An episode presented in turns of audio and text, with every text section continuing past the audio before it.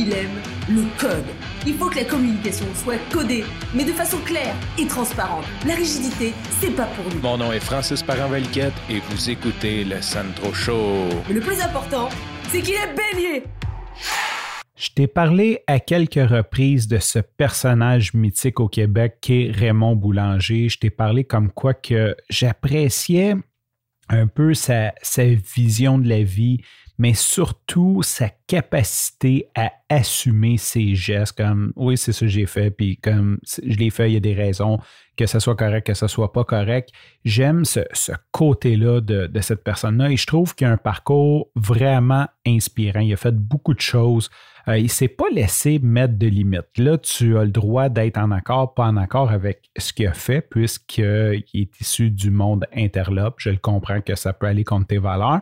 Mais si on regarde l'ensemble de l'œuvre de l'homme, c'est quelqu'un qui s'est jamais laissé euh, mettre des limites, que ce soit par la loi, que ce soit comme par whatever quoi. Il a décidé qu'elle allait vivre comme ça et il l'a fait. Et ça, je trouve ça comme vraiment inspirant comme, comme façon de faire. Puis je t'ai aussi dit que à certains points, quand j'avais lu une partie de son livre, j'avais trouvé ça inspirant, cette espèce de, de vie un peu de, de pirate, puis tu sais, comme un petit peu comment il vivait. Et aujourd'hui, je veux te, partager avec toi une phrase qui m'a percuté dans la série Le dernier vol de Raymond Boulanger, que j'ai écouté il y a, ça doit faire quasiment six mois, un an, quelque chose comme ça. J'en ai parlé sur le podcast. Euh, définitivement, je pourrais retrouver le numéro d'épisode et savoir à peu près quand est-ce que j'ai écouté ça qui, un moment donné, euh, quand il a fait son, son coup et qu'il s'en allait atterrir à Casey, il s'est fait poursuivre par des F-18. Et la stratégie qu'il a utilisée pour ne pas se faire arrêter par des F-18 ou pour les semer, en fait, c'est qu'il a décidé de ralentir l'avion au minimum parce qu'il s'est dit des F-18, ça a une vitesse minimale à rouler. Donc, ils n'auront pas le choix de me dépasser et de revenir, de me dépasser, de revenir, et à un certain point, ils vont manquer de gaz et moi, je vais pouvoir me pousser.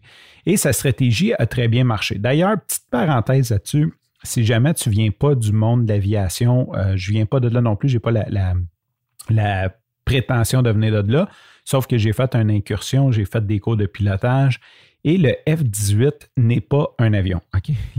toutes, toutes, les séries d'avions militaires comme ça, euh, ce ne sont pas des avions, c'est en fait des missiles avec deux petites ailes et une cabine de pilotage, tout simplement parce que cet avion-là n'a aucunement la forme pour voler. Donc, un F-18, ça ne plane pas. Si jamais tu n'as plus de moteur, c'est vraiment conçu pour que tu aies un réacteur, puis c'est sur la vitesse que ça fait que ça vole parce que cet avion-là ne vole pas, euh, comme ça, crash tout de suite.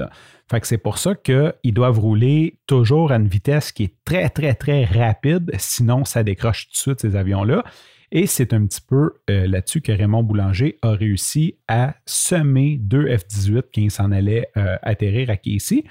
Donc, évidemment, quand tu te fais poursuivre par deux F-18, que tu pars de Colombie, que tu t'en vas au Québec, ben il est arrivé plus tard que prévu. Hein. Il y avait une heure d'arrivée, mettons, qui était 7 heures le matin, et je pense qu'il est arrivé comme à 9h30, 10h, peu importe. Il y a eu un petit délai dans la livraison. Et quand il est arrêté sur la piste, les gens qui étaient supposés de décharger l'avion, de, sortir la cargaison de l'avion, n'étaient plus là. Eux, ils ont pogné panique et sont partis.